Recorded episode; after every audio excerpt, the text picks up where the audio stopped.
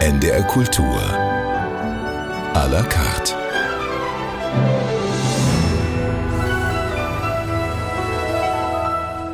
Mit Katja Weise. Leander Hausmann ist heute mein Gast. Theater, Filmregisseur, Autor, Schauspieler. Viele denken, wenn sie diesen Namen hören, vermutlich sofort an Filme wie Sonnenallee, Herr Lehmann, NVA oder Das Pubertier, andere an Theaterabende wie Sommernachtstraum, Romeo und Julia oder zuletzt zu sehen am Hamburger Thalia Theater Amphitryon und Der Geizige. Fast alles Komödien.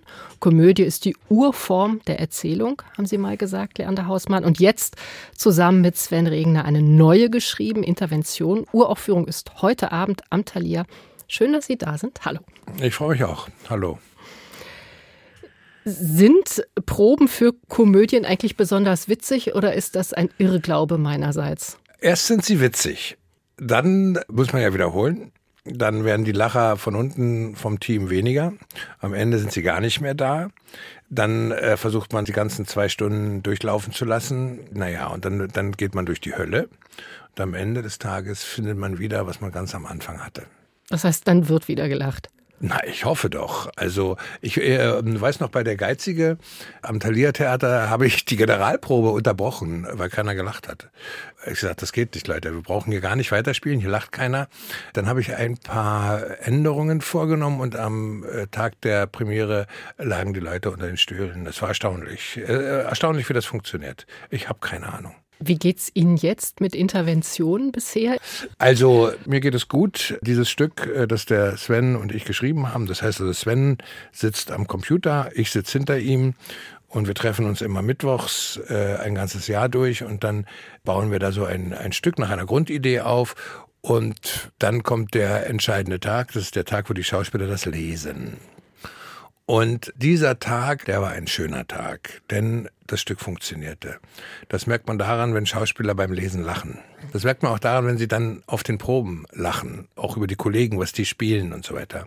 Das ist ein Stück äh, für neun Schauspieler mit tollen Rollen. Also jeder hat eine, eine tolle Rolle. Also es hat ja auch jemand geschrieben, der vom Theater kommt, der selber Schauspieler ist, also mitgeschrieben mit dem Sven zusammen. Also Sie, Sie äh, waren an der Ernst Busch Schule. Genau, das genau. läuft dann so, mhm. sagt, ja, jetzt braucht aber die Katja, das ist eine Rollenfigur, eine Namensvetterin von Ihnen, jetzt braucht die mal einen Monolog, ja, oder jetzt muss der Markus mal aus sich herauskommen. Das sagt dann der Regisseur und der Schauspieler und der Sven haut dann da einen äh, Monolog rein. Und so ist das eine erfreuliche Zusammenarbeit mit dem Sven gleichermaßen gewesen wie jetzt mit den Schauspielern am Thalia, und ich darf das sagen, denen wäre das gar nicht so recht, die hören das nicht so gerne, aber es ist wirklich eine erstklassige Besetzung. Also man wird da, es wird ein Fest für Schauspieler sein. Intervention, darüber wollen wir sprechen, unter anderem in dieser Stunde NDR Kultur à la carte.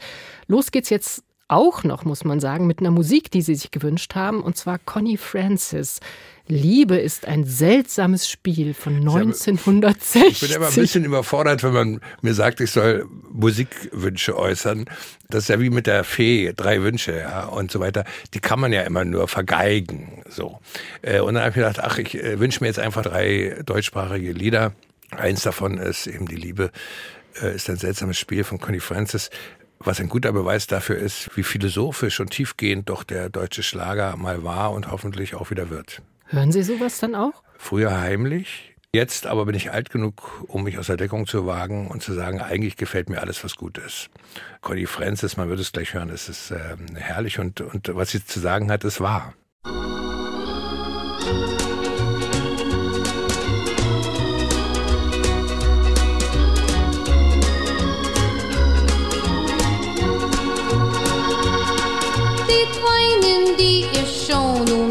Geweint hab. Sie füllten einen riesengroßen See. So ehrlich wie ich stets mit dir gemeint hab. War niemand, aber du sagst bitte geh.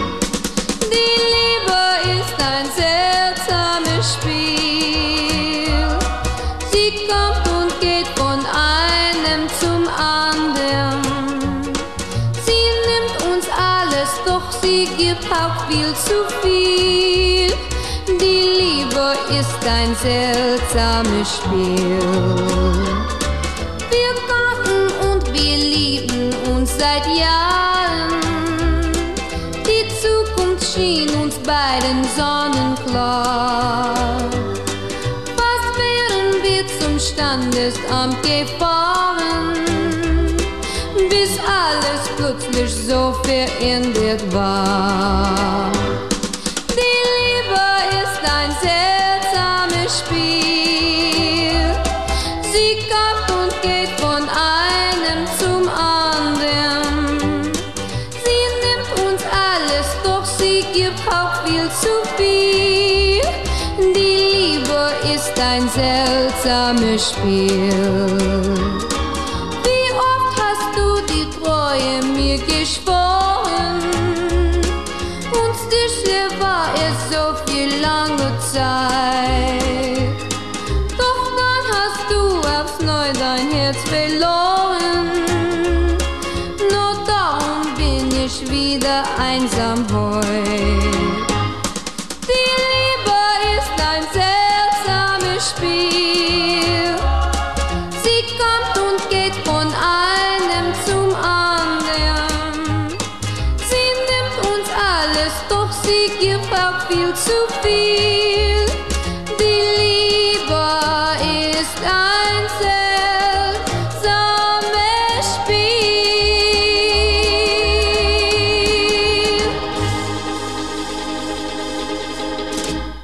Connie Francis. Die Liebe ist ein seltsames Spiel, gewünscht von Leander Ausmann hier bei NDR Kultur à la Schön- carte. ist ein wirklich schönes Lied. Äh, auch, auch, hat auch die richtige Länge. Also dann dachte man, nun ist auch gut, ne? Am Ende. Aber äh, äh, ja, meine, ne? Ist schon Lebensweise, würden Sie das so sagen? Ja, also ähm, man könnte ja also dieses Lied auch als Allegorie oder Metapher auf die Situation zwischen Theater und Zuschauer anwenden. Also man könnte sagen, naja, also die, die Liebe, die will immer wieder erarbeitet sein. Also Vertrauen, das man verloren hat, muss man zurückgewinnen. Das ist schwerer als es zu halten im Grunde. Es ist auch einfacher, es zu verlieren. Und der Zuschauer ist äh, wie die Liebe. Das ist ein, ein Schmetterling, der, wenn er das Gefühl hat, wir erreichen ihn nicht mehr oder wir wollen ihn nicht mehr erreichen oder die vierte Wand äh, ist so dick geworden, dass er nicht mehr, dass wir keinen Kontakt mehr zueinander haben, dann weiß er auch nicht äh, so genau, was er in diesem ja im Grunde extrem sozialen Experiment wie dem Theater verloren hat, wenn es nicht mehr sozial ist. Also darum müssen wir uns bemühen. Was würden Sie sagen, war für Sie die schwierigste Phase diesbezüglich? Wann fanden Sie es am schwersten, Ihr Publikum zu erreichen? In meinem Leben? Also ich habe es immer immer versucht. äh, Also das, also ich habe eigentlich immer versucht zu machen, das, was ich selber mag, also was ich selber gerne sehe. Also äh, mich nicht als Künstler zu sehen und mit dem nötigen Abstand auch, also auf meine Person oder auf meinen Wert in dieser Gesellschaft, also den nicht als übertrieben wichtig zu nehmen und mich selber nicht als übertrieben wichtig zu nehmen. Ähm, ich fand immer, dass jemand, der etwas erzählt, also ein Erzähler, dass der nicht unbedingt ein Professor sein muss oder gebildet oder ja, ein bisschen Bildung ist ja nie schlecht, aber er sollte vor allem wissen, wie man erzählt. Und vor allem dafür sorgen, dass die Leute, denen er es erzählt, ihm praktisch aus der Hand fressen und, und sowas wie Spannung und Empathie und Emotionen aufbauen können. Und das ist nicht frei Haus. Das muss man irgendwie immer wieder versuchen, auf jeden Fall. Also ich versuche es immer, ohne anbiederisch zu sein. Aber ich denke schon, da sind wir wieder bei dem Thema äh, Komödie. Das Komödie ist das tatsächlich sehbare ähm, Interagieren mit dem Zuschauer, also das Sichtbare. Also äh, wenn Zuschauer lachen, ist das eine Reaktion, die da oben vom Schauspieler gehört und aufgegriffen wird. Und dadurch entsteht sowas wie ein Dialog. Figuren oder Charaktere, die in einer Geschichte vorkommen, sollten uns nah sein. Und Charaktere sind uns nur dann nah, wenn sie auch eine gewisse Leichtigkeit haben. Wenn wir uns in ihrer Lächerlichkeit, teilweise auch in ihrer Bemühung mit den Problemen dieser Welt, mit diesen übergroßen Problemen dieser Welt klarzukommen, wenn wir uns darin wiederfinden, auch in dieser Don Quixotischen Bemühungen. Und da, das sind natürlich Komödien, klar. Komödie ist die Tragödie immer mit Aussicht und dem Versprechen auf ein Happy End. Ist das der Grund, weshalb wir im Moment vielleicht auch besonders äh, viele Komödien brauchen? Würden Sie so weit gehen? Man muss nicht immer alles gleich zu einem äh, nationalen Sicherheitsding machen. Also äh, Komödien haben es leichter, sich zu verkaufen, auf jeden Fall. Äh, Im Kino äh, sowieso, also neben den Blockbuster von wegen hier Marvel und so weiter, aber Komödien verkaufen sich gleich danach, äh, wenn sie versprechen, auch lustig zu sein. Also äh, dann ist das der Grund, weshalb Sie die auch so gerne machen? Oder ist das jetzt ein bisschen arg kurz gesprungen? Also es ist, ist so schwierig. Also natürlich, mich persönlich als Zuschauer interessiert nicht der Künstler, der mir laufend sagt, wie schlecht die Welt ist. Also das sehe ich ja, das, das habe ich ja vor Augen. Ich meine, äh, wir machen den Fernseher an und mir tun ja unsere Kinder auch so leid. Was müssen die denn denken über diese Erwachsenenwelt? Ist ja nur eine schlechte Nachricht nach der anderen. Manchmal ist mir ja schon in Anführungsstrichen, wenn es nicht erleichtert, dass dieses Schlimme da äh, von der Natur angerichtet wurde und nicht auch noch von Menschen. Und es gibt im Grunde keine Hoffnung. Ne? Also es ist, es ist zurzeit hoffnungslos. Aber die Komödie, die gibt uns für diesen Moment Hoffnung, aber äh, sie kann auch vergessen machen. Und es muss nicht immer, wenn Krieg in der Welt ist, auch im Theater das thematisiert werden. Das Leben geht ja trotzdem weiter. Also und und und die Kunst hat nicht nur die Aufgabe zu zeigen, wie furchtbar alles ist, sondern sie hat auch die Aufgabe, das Licht am Ende des Tunnels aufzuzeigen, Hoffnung zu machen. Das waren mir immer die Liebsten. Und trotzdem sagen Sie ja, es gibt eigentlich keine Hoffnung. Wie macht man denn dann Hoffnung? Es gibt in den Nachrichten keine Hoffnung. Aber natürlich gibt es Hoffnung. Und wir sind ja in einer Welt, die im Umbruch ist. Das ist, da ist immer alles durcheinander. Also keiner weiß mehr, aber da bleibt ja kein Stein auf dem anderen. Natürlich die Diskussion übers Gendern beispielsweise. Mein Gott. Also wirklich, als gäbe es keine anderen Probleme. Natürlich beginnt das Denken in der Sprache. Das ist doch ganz klar. Das, das, äh, äh und wenn wir jetzt über Jahrhunderte die Frau unterdrückt haben, dann wird es mal an der Zeit, dass sich das ändert. Und wenn die Sprache männlich ist, und das ist sie, dann muss sich das ändern. Und das wird sich auch ändern. Natürlich wird in solchen Situationen immer übertrieben. Und natürlich gibt es die Hardliner, äh, die gab es auch schon in der französischen Revolution. Da wurde dann jeder enthauptet, der ein Seidentuch trug. Aber letzten Endes ist was Gutes dabei rausgekommen, nämlich die Deklaration der Menschenrechte. Und ich denke, am Ende des Tages wird sowas auch rauskommen. Und ich habe aber keine Lust, so als alter Sack irgendwie in der Ecke zu sitzen und mich laufend angegriffen zu fühlen. Man muss nicht in jedem Satz Mann mit einem N verwenden, zum Beispiel. Man geht die Straße lang, kann genauso gut heißen, ich gehe die Straße lang oder so. Also man kann sich Gedanken machen. Das äh, kann ja auch zu einer kreativen Aufwallung führen. Ich habe jetzt äh, eine Kritik gelesen über mich äh, von vor 25 Jahren oder noch länger her, über meinen Sommernachtstraum in Weimar. Und was der da schreibt über mich. Heute ist es das Gleiche, was ich über die jungen Theaterleute sage. Das ist, das ist genau das Gleiche. Also. Was hat er denn geschrieben? Naja, es geht eigentlich in der Inszenierung immer nur um einen. Das ist der Leander Hausmann.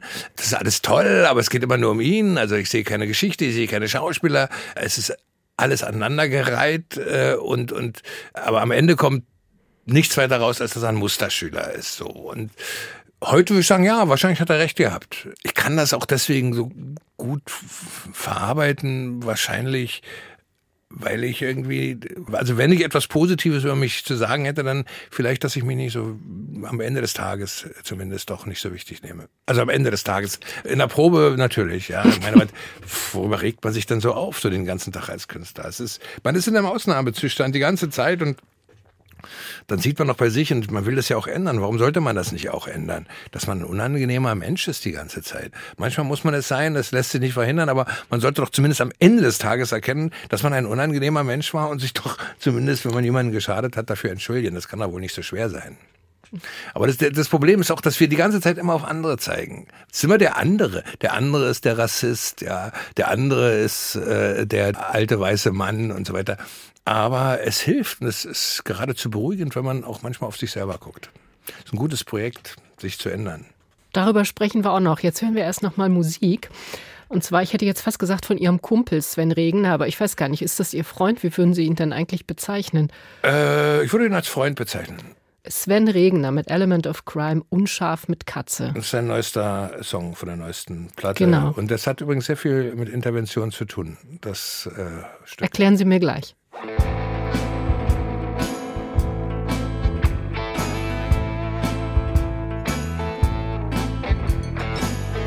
sind alleine und wir sind zwei. Wir haben alles, was wir brauchen dabei und das ist gut, denn die Zeiten werden wilder. Wir halten durch, wir halten aus. Wir gehen heute Abend nicht mehr raus. Wir haben keine Ahnung, wir haben Bilder. Und auf meinem bist du aber unscharf und du hältst eine Axt in den Händen. Und auf deinem bin ich mit einer Katze und ich sag Leute, wo soll das enden?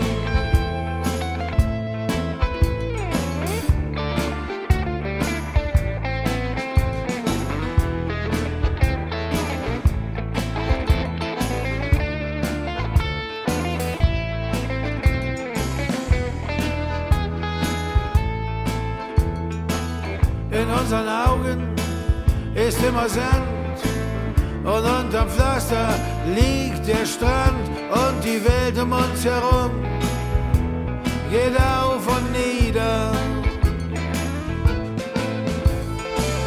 Wir tauchen unter, wir tauchen auf, aus unseren Mündern kommen Schall und Rauch.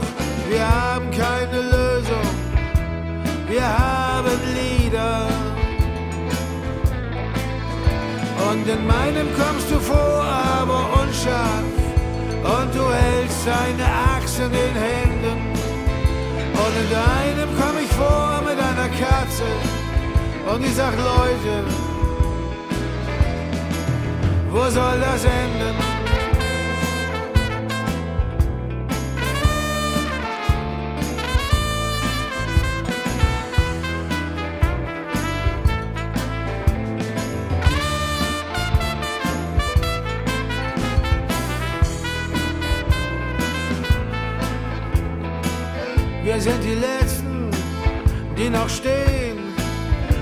Wollen immer, wie es weitergeht, sehen. Unsere Neugier auf das Ende kennt keine Grenze. Wir wollen vorwärts, wir wollen zurück. Wir sind betrübt, wir sind entzückt.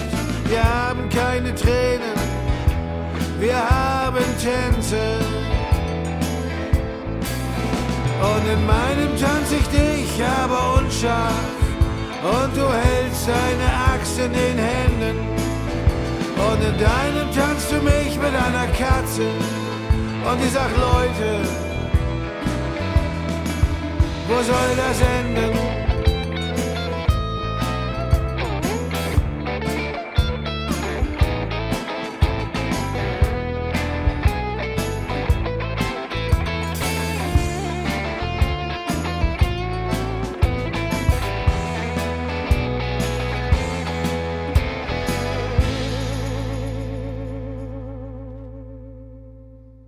Unscharf mit Katze. Im April kommt das neue Album von Element of Crime.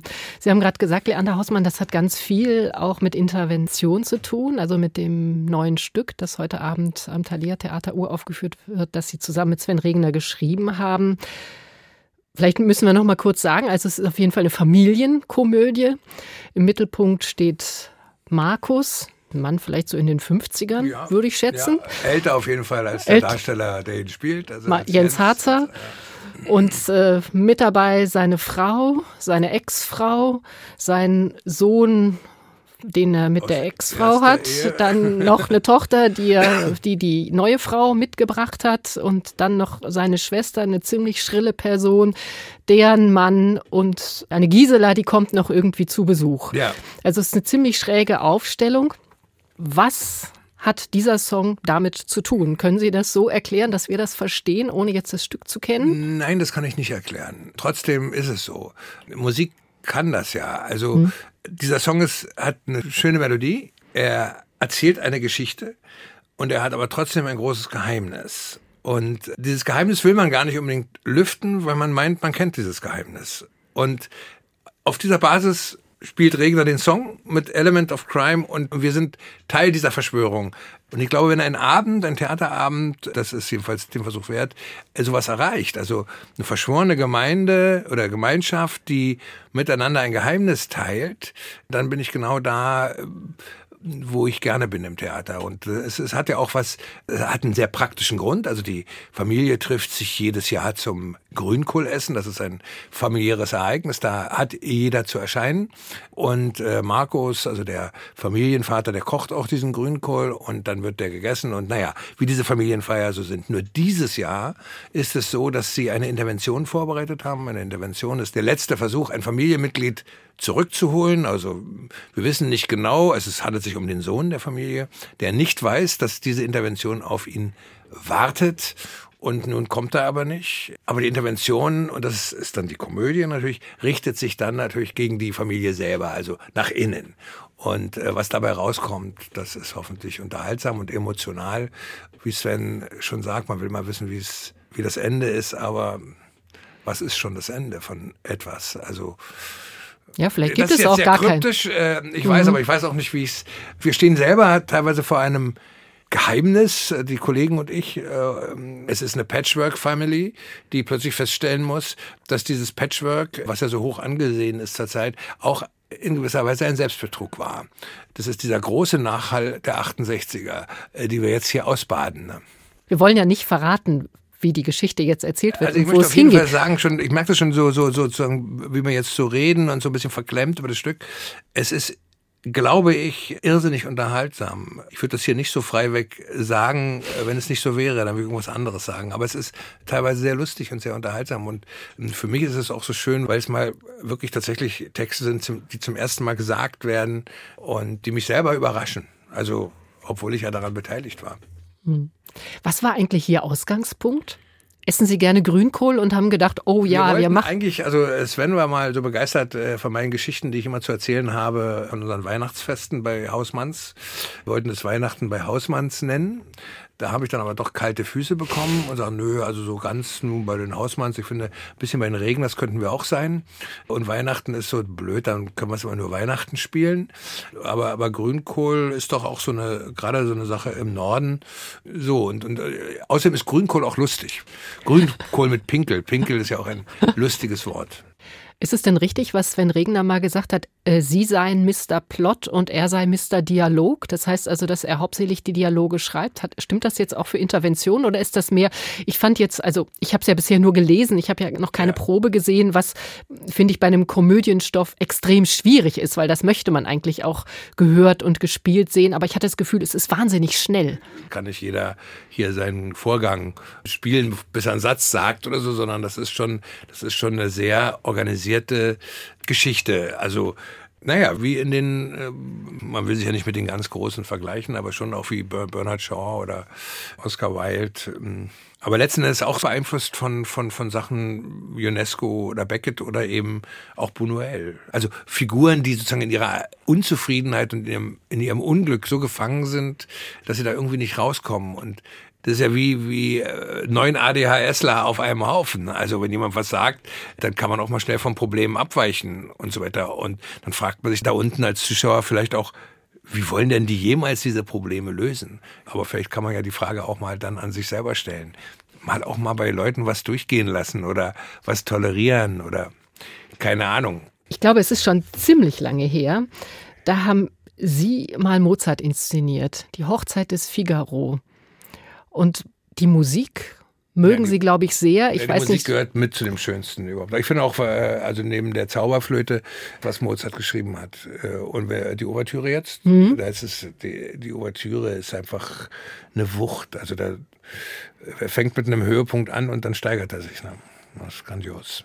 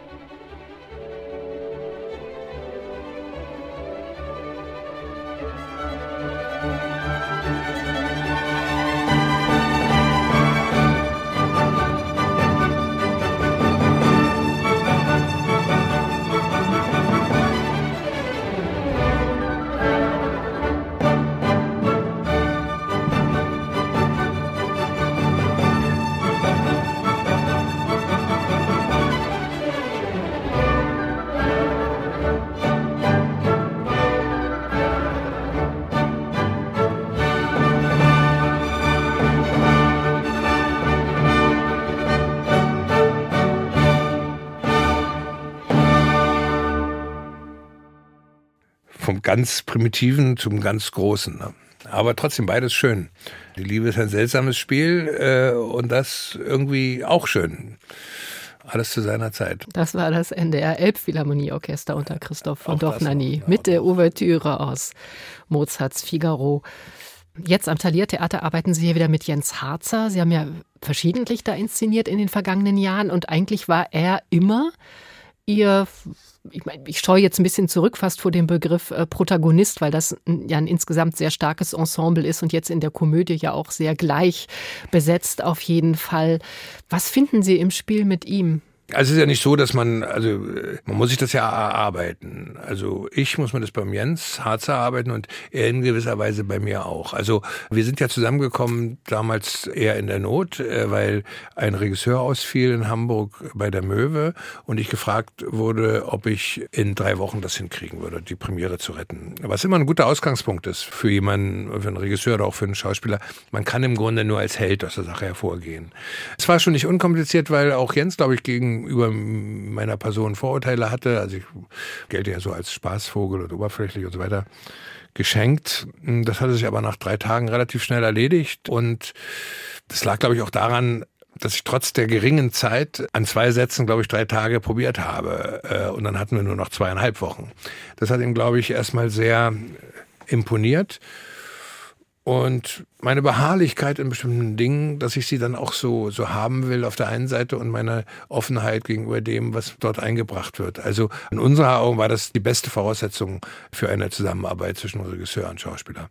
Und das hat sich dann so ergeben. Möwe ist ja nicht gerade, also jedenfalls nicht, was er zu spielen hatte, eine Komödie, aber dann, ich glaube, mit Cyrano war das nächste, einer Tragikkomödie und so sind wir uns näher gekommen. Und mit dem Geizigen, das ist ja völlig was anderes als das, was Jens Harzer jemals gespielt hat. Das Und- fand ich unglaublich. Ich habe ihn im ersten Moment nicht mal erkannt, muss ich sagen. Also so stark hat die Maske auch da zu tun gehabt in der Das sind, Inszenierung. dann, das sind dann so Sternstunden im Leben eines Regisseurs, wenn, wenn es ihm gelungen ist, einem Schauspieler etwas abzuringen und mit ihm einen Weg zu gehen, der vorher nicht begangen worden ist.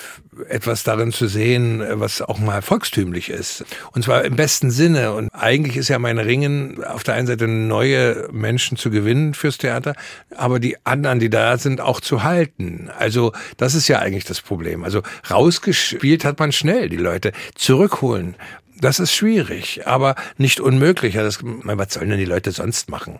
Ich meine, die wollen doch ins Theater gehen. Was sollen sie sonst machen? Ins Gleich Kino in die gehen. Kneipe. Na, ins Kino mit den Kindern ist dann so ein Familien, das sind äh, über 100 Euro weg. Das ist ja unglaublich, was man da bezahlt. Dann Popcorn und so weiter. Aber so ein Erwachsenenabend, man muss doch den Monat irgendwie in seiner Freizeit rumkriegen, wenn man nicht nur zu Hause liegen will, was sich jetzt vielleicht auch bei den Menschen so einschleicht.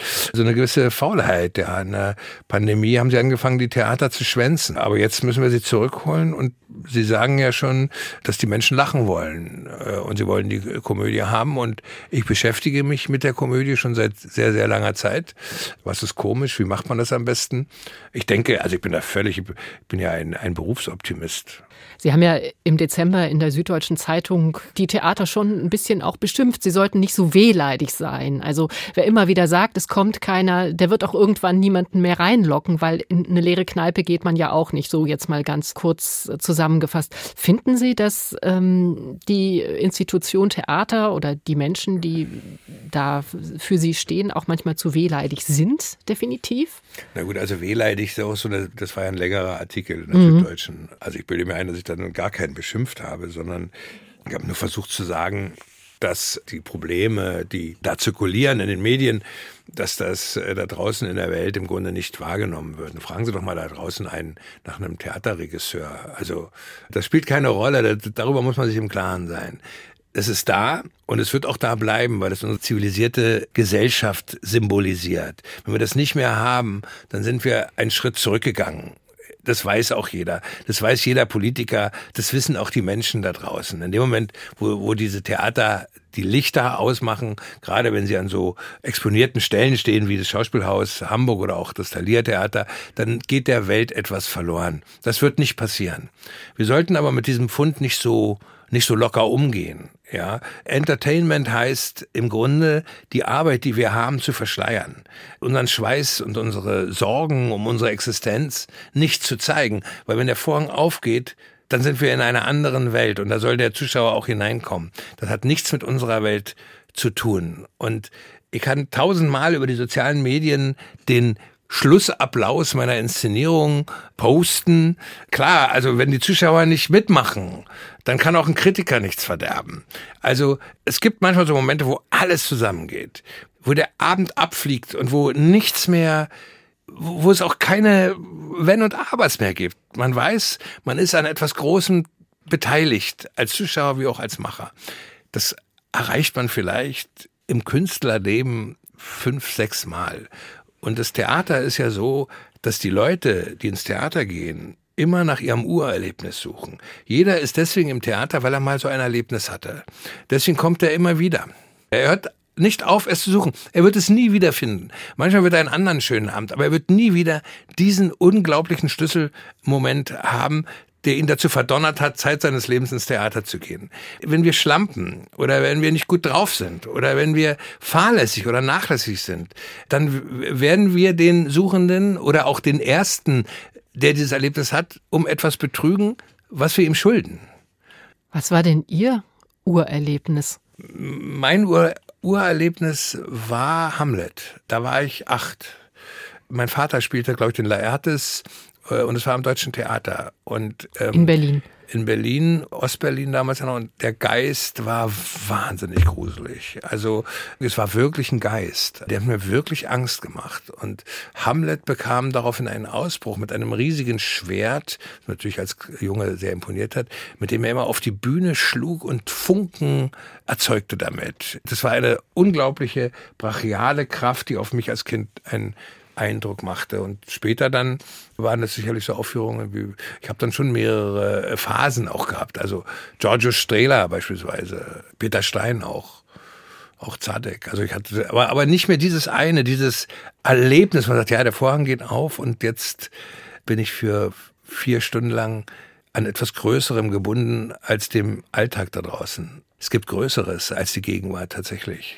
Sie kommen ja aus einer Schauspielfamilie. Ihr Vater, den Sie gerade schon erwähnt haben, Edzard Hausmann, war ja auch ein großer Schauspieler.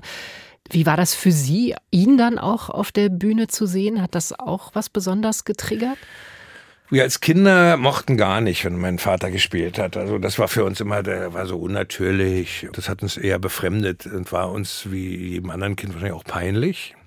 Und vielleicht, ich habe später auch dann mit meinem Vater viel gemacht als mhm. Regisseur. Das war dann nicht so einfach. Aber am, am schwierigsten war es natürlich für ihn sich von seinem Sohn sagen zu lassen, was besser ist vielleicht auch oder und damals, heute bin ich ja milde und weise und zugewandt. Damals war ich ja, äh, war ich ja völlig durchgeknallt. Also da, da habe ich keine Gefangenen gemacht und so. Und das ist natürlich für so ein Vater-Sohn-Verhältnis auch teilweise belastend. Aber es ist doch in der Nachschau beglückend und für mich auch überhaupt nicht die Frage, dass, ob das gut oder schlecht war. Das war richtig.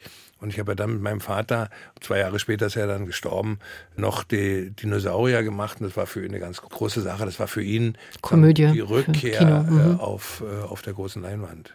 The Times, they are a changing. Bob Dylan. Why not? Come gather round people wherever you roam. And admit that the waters around you have grown and accept it that soon you'll be drenched to the bone. If your time to you is worth saving, then you better start swimming or you'll sink like a stone, or the times they are a changing.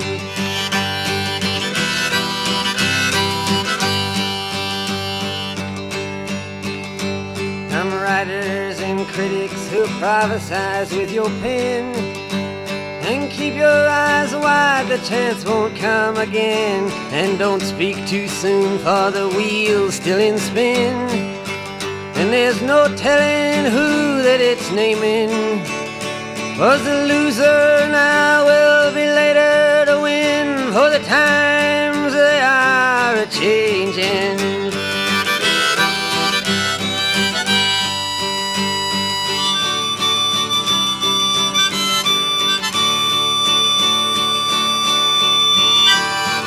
Senators, congressmen, please heed the call.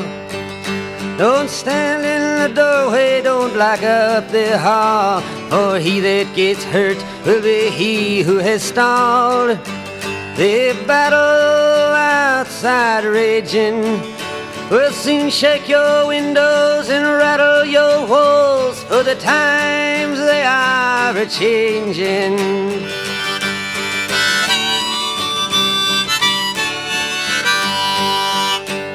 Mothers and fathers throughout the land. And don't criticize what you can't understand. Your sons and your daughters are beyond your command. Your old road is rapidly aging. Please get out of the new one if you can't lend your hand. For the times they are a changing.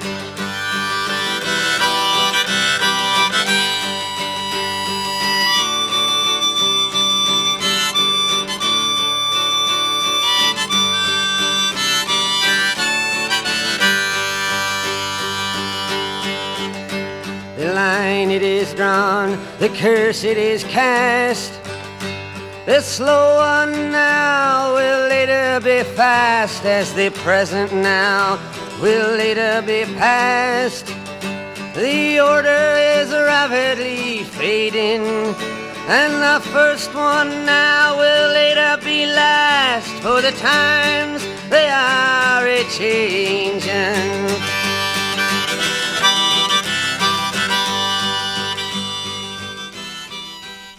NDR Kultur à la carte immer noch mit Leander Hausmann und Bob Dylan. Wie würden Sie Ihre Beziehung oder Ihr Verhältnis zu Bob Dylan beschreiben, Leander Hausmann? Also, es wird geradezu peinlich, aber ich bin äh, Fan. Ja, hm. äh, und zwar ich bin auch in Fanclub und Ach was? Ähm, also hier im Internet äh, und so und kriege alle Informationen über ihn. Er hat meine äh, er war in diesem Moment, war er für mich tonangebend, als ich äh, vom Kind zum Jugendlichen wurde, mit 15, vorher so Slate, Sweet, Golden Earring oder wie hießen die Bands alle. Plötzlich hörte ich diesen Dylan, ich verstehe bis heute kein Wort von dem, was er da singt. Also haben Sie auch nicht mal nachgeguckt? Ich meine, das kann man ja übersetzen. Nee, aus, aus Angst, dass es zu simpel ist oder dass es mich dann irgendwie, natürlich, ich verstehe jetzt natürlich schon ein bisschen besser, aber nein, der hat irgendwie, ich dachte, alles klar. Also da sitzt einer mit einer Gitarre und, und, und hat einen so unverwechselbaren Sound und das Englische klingt wie, was auch nicht, wie aus, wie aus einem Guss irgendwie und und es war auch klar, dass man über diese Musik entsprechend andere Leute kennenlernt, einen ganz anderen Kulturkreis, in dem man vorher ja wie zufällig geworfen war. Also mhm. so eine Klasse kann man sich ja nicht aussuchen und die damit verbundenen Freundschaften. Mhm. Und dann ist man mit 16 raus in die Welt, dann hört man diesen Dillen und dann kommt natürlich The Doors und, und äh, ja klar auch die Stones und so weiter dazu. Und denkst, ja, ach so, das ist die Welt und so. Und dann, und, und insofern hat das auf mich heute immer noch einen starken Sog in die Vergangenheit auch hinein. Also es ist irgendwie, Musik kann ja so ein Stück Heimat sein und das ist Dillen für mich. Das ist ja jetzt schon ein paar Mal angeklungen. Sie haben Anfang dieses Jahres dem Zeitmagazin ein langes Interview gegeben und da unter anderem gesagt, dass sie sich in Anführungszeichen von ihrem alten Leben erholen wollten. Und äh, ich arbeite daran, mich zu ändern. Da gibt es nämlich eine ganze Menge zu tun. Freundlicher sein, respektvoller, positiver, zugewandter. Kriegen Sie die Rückmeldung, dass das funktioniert? Ich äh, habe gute Rückmeldungen. Ich habe äh, natürlich auch durch diese Öffentlichkeitmachung, darf ich mich ja nicht irgendwo mehr jetzt mit einem Glas äh, blicken lassen oder so. Es äh, geht Und, damit zusammen, dass Sie gesagt haben, Sie trinken keinen bis wenig Alkohol also, nur noch. Genau, also mhm. dieses, ich könnte, aber ich mach's nicht. Ja, äh, das hilft mir. Also ich hatte heute, als ich ähm, jetzt hierher kam, dachte ich, ach, so ein Schnäpschen würde mir irgendwie helfen. Das ist immer so eine halbe Stunde, wo man diesen Druck verspürt. Aber wenn man den überwunden hat, dann ist eigentlich auch alles wieder herrlich. Ich kann nur sagen, es geht mir besser. Es geht mir besser, ich habe mehr Kraft und ich brauche es auch nicht mehr ich habe mich ja nie als gefährdet gesehen. Habe mich dann immer nur gefragt, na Leander, ist das hm, jetzt ist erst elf, da trinkst du schon dein Weinchen oder so. Ich war ja nicht der, der da drei Flaschen Schnaps morgens getrunken hat oder oder über den Tag und dann funktionierende Alkoholiker, ne? also sind die gefährdetsten, ja. Und dann möchte ich auch nicht die Kontrolle so gerne abgeben. Ich möchte immer gerne Entscheidungen selber treffen. Meine größte Angst ist natürlich immer gewesen, zu einem Arzt zu gehen und der zu mir sagt, Sie müssen leider das Trinken jetzt aufgeben. Und dem wollte ich auch zuvorkommen. Und siehe da, mir tut nicht mehr weh. Ich gehe jeden Tag äh, zwei Stunden spazieren und bin trotzdem für jede Geselligkeit zu haben und durchaus im gleichen Maße unterhaltsam. Trotzdem sagen ja manche, dass man sich dann in gewisser Weise vielleicht auch ausschließt von etwas. Was ja nicht unbedingt so, gut ist, aber das Gefühl um. entsteht ja beim. Also ich gehe ja damit offen um, sie gesagt habe, Leute, ich weiß, es ist schwer für die Welt da draußen, aber Leander trinkt nicht mehr.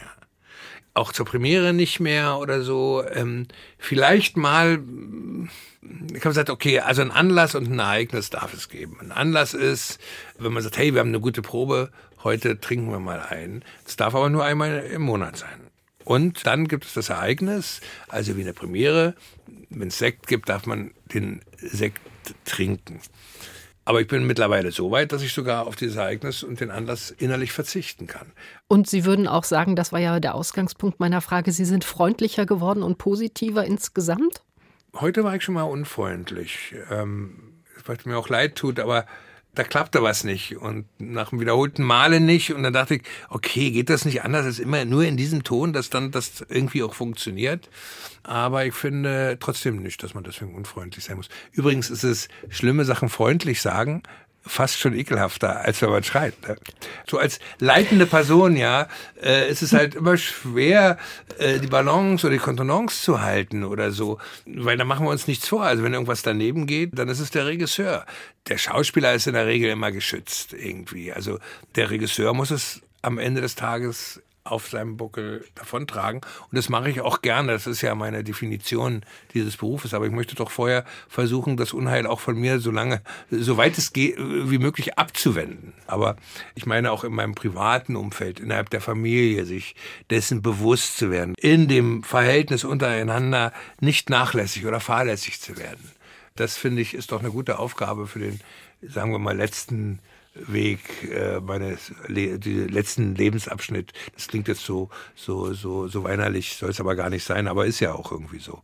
Bin ja über 60, mein Gott, ja. Das ist jetzt ruhig laut sagen. das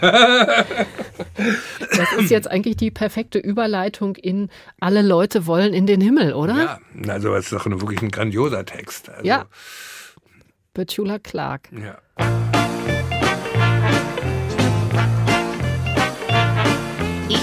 So gern ein Engel und dann im Paradies. Denn hier auf dieser Erde, da ist so vieles mies. Ich mache gern die Reise und schnall mir Flügel an. Doch so, dass ich gegebenenfalls zurück zur Erde kann. Alle Leute wollen in den Himmel, aber sterben wollen sie nicht. No, no, das wollen sie nicht. No, no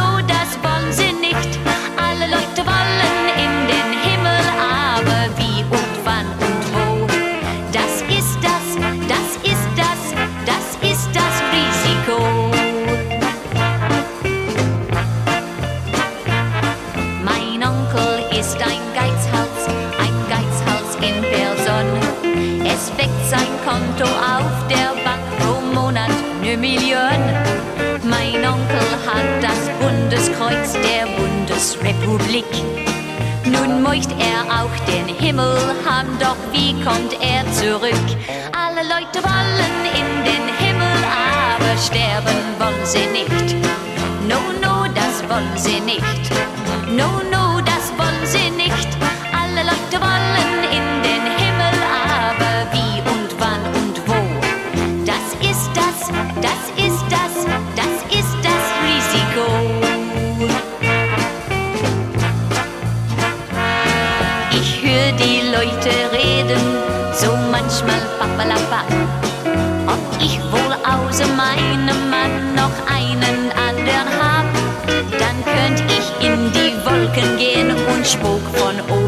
Raus. Denn ich weiß, ich komm auch im Himmel ohne ihn nicht aus. Alle Leute wollen in den Himmel, aber sterben wollen sie nicht. No, no, das wollen sie nicht. No, no, das wollen sie nicht. Alle Leute wollen in den Himmel, aber wie und wann und wo.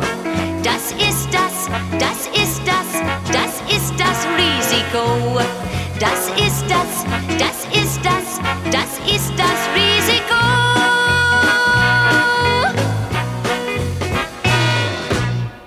Petula Clark, alle Leute wollen in den Himmel. Ein letzter Musikwunsch hier bei NDR Kultur à la carte von Leander Hausmann.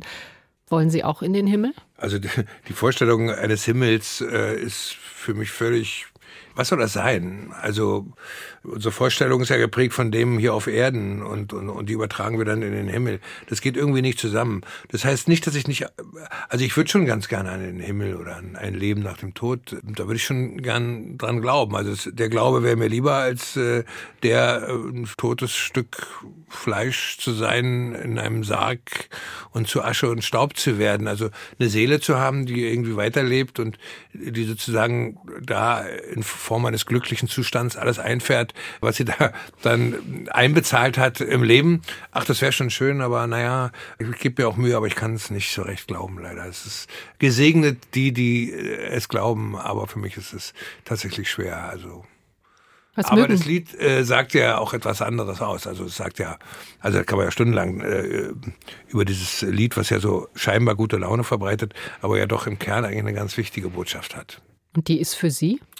Du kriegst das eine nicht ohne das andere. Ist das etwas, was Ihnen auch immer mehr bewusst wird? Ja, natürlich, natürlich. Also nicht auf unangenehme Weise oder auf niederdrückende oder depressive Weise, sondern eher neugierig. Also wenn ich dann so nochmal Menschen sehe, die 20 Jahre älter sind, die dann nicht mehr laufen können oder in Altersheimen entrückt äh, leben, dann frage ich mich immer, ist das wirklich das, was auf uns alle zukommt? Das macht mich dann schon traurig. Und auf der anderen Seite, aber als Optimist denke ich, Mensch, also was wir jetzt schon, wie weit wir schon sind in der Medizin. Also insofern denke ich, haben wir auch ein bisschen Glück gehabt, dass wir in so einer Technik, ich meine, Corona, wie schnell da ein, ein, ein Impfstoff, dann kann man von dem halten, äh, was man will, von dem Teufelszeug. Mir hat's geholfen irgendwie. Ich war auch schon der Erste, das hat impfen. Also ich liebe die Medizin, die moderne, ich liebe die Forscher, ich liebe, wie sie da dran sind und wie sie äh, die Genome entschlüsseln und so weiter und wie sie äh, versuchen, unser Leben besser und auch länger zu machen. Also ich bin da ganz, ganz optimistisch und verdränge das natürlich wahrscheinlich Altersheim und Demenz. Das ist das, was auf uns zukommt. Aber gut, der Tag heute ist ja schön. Demenz spielt auch eine Rolle in dem neuen Stück Intervention, wobei man auch da nicht genau weiß, äh, stimmt das überhaupt? Also Uraufführung, wie gesagt, heute Abend am Thalia Theater. Das ist jetzt die ganz nahe Zukunft. Aber wie geht's denn weiter? Also ich habe jetzt immer wieder gelesen, Sie haben auch viel geschrieben, gerade während der Pandemiezeit. Ich bin ununterbrochen am Rummachen irgendwie. Irgendwas mache ich immer. Und äh, ob das nun eine Serie ist oder mehrere Serien, die ich entwickle, Episoden, die ich dazu geschrieben habe, ein Kinofilm, an dem ich arbeite. Ich habe beständige Magenprobleme, weil ich immer Angst, wie so ein Schüler, der seine Hausaufgabe eigentlich morgen abgeben müsste und wieder mal einen Tag. Ich muss dann um 5.30 Uhr aufstehen und dann schreibe ich bis ähm, 10 Uhr an dem Drehbuch und dann gehe ich und probiere und anders geht's wahrscheinlich nicht. Eigentlich, eigentlich möchte ich das gar nicht, aber es ist eben, ich weiß auch nicht, ich habe durch auch während der Corona-Zeit aus lauter Angst, die berechtigt war, irgendwie, also meine Existenz zu verlieren, alles angenommen und selber auch mir Arbeit aufgehalst und so weiter. Und es war eine wirklich schwere Zeit auch. Also für Leute äh, wie mich, von denen man denken könnte, die haben doch viel noch verdient in ihrem Leben. Aber nicht bei äh, einer Scheidung, drei Kindern und meiner Lebensweise. Und da musste ich auch alles verkaufen, was nicht nied- und nagelfest war, einschließlich meiner Wohnung, von der ich dachte, das ist ja jetzt mein Rückzugsort. Und, Am Müggelsee? Genau. Und das hat mir aber irgendwie komischerweise diese Unabhängigkeit und sagen, nö, naja, pff, also ob mir der Olaf Scholz nur hier 10.000 Euro drüber rückt, die ich dann versteuern muss und wieder zurückzahlen muss innerhalb von zwei Jahren, gehen wir davon aus, dass es im Grunde keine Gnade gibt und äh, irgendwie so durchkomme. Aber ich weiß von Kollegen, denen es schlechter geht und ich weiß eben auch, dass es da in dieser Richtung jetzt auch kein Erbarmen gibt oder keine Empathie, äh, weil man Künstler ja sowieso für Schnorrer hält im Grunde und für überflüssig. Da hat natürlich auch so ein Satz von Herrn Scholz, dass wir nicht systemrelevant sind, nicht gerade dazu beigetragen, das Verhältnis zwischen uns und der übrigen Welt zu verbessern. Sind Sie da denn auch optimistisch, dass das passieren wird? Dass sich das verbessert? Wir geben uns Mühe. Also ich kann nur sagen, wir tun das mit ganzer Leidenschaft. Wir sind in einem immerwährenden Ausnahmezustand. Wir wollen dass die Menschen, die da ins Theater kommen, dass sie da nicht das Gefühl haben, dass sie da umsonst drin sitzen, dass wir ihnen ihre Zeit stehlen und natürlich auch ihr Geld, muss man sich auch selber, ich gehe auch selber kaum, also gehe auch nicht so gerne in ein Theaterstück, wo ich das Gefühl habe, dass ich da jetzt ausschließlich gefordert bin oder so. Also schon auch mal, also wenn es wirklich was Neues oder interessant ist, aber da muss sich auch jeder Regisseur befragen. Ich meine, als ich sagen, der Starregisseur schlechthin war äh, im deutschen Theater, da habe ich noch keine Filme gemacht und so weiter, da habe ich drei oder vier Inszenierungen im Jahr gemacht. Das kann nicht gut gehen. Ich lese immer die gleichen Namen und so. Also da muss, da muss was passieren. Da, muss, da passiert ja auch was. Also Hauptsache mir geben sie dann, dann auch noch ein bisschen Arbeit und dann schaue ich der Entwicklung doch mit großem Optimismus beim Entwickeln zu. Alles Gute für heute Abend. Toi, toi, toi. Leander Hausmann. Das können wir brauchen, aber es wird schon gut gehen. Thalia Theater. Intervention von Leander Hausmann und Sven Regner, Regie Leander Hausmann. Und das war NDR Kultur à la carte mit Leander Hausmann und Katja Weise. Machen Sie es gut. Ja, Sie auch. Danke Ihnen sehr und Sie können die Sendung natürlich auch nachhören unter ndr.de-kultur. NDR Kultur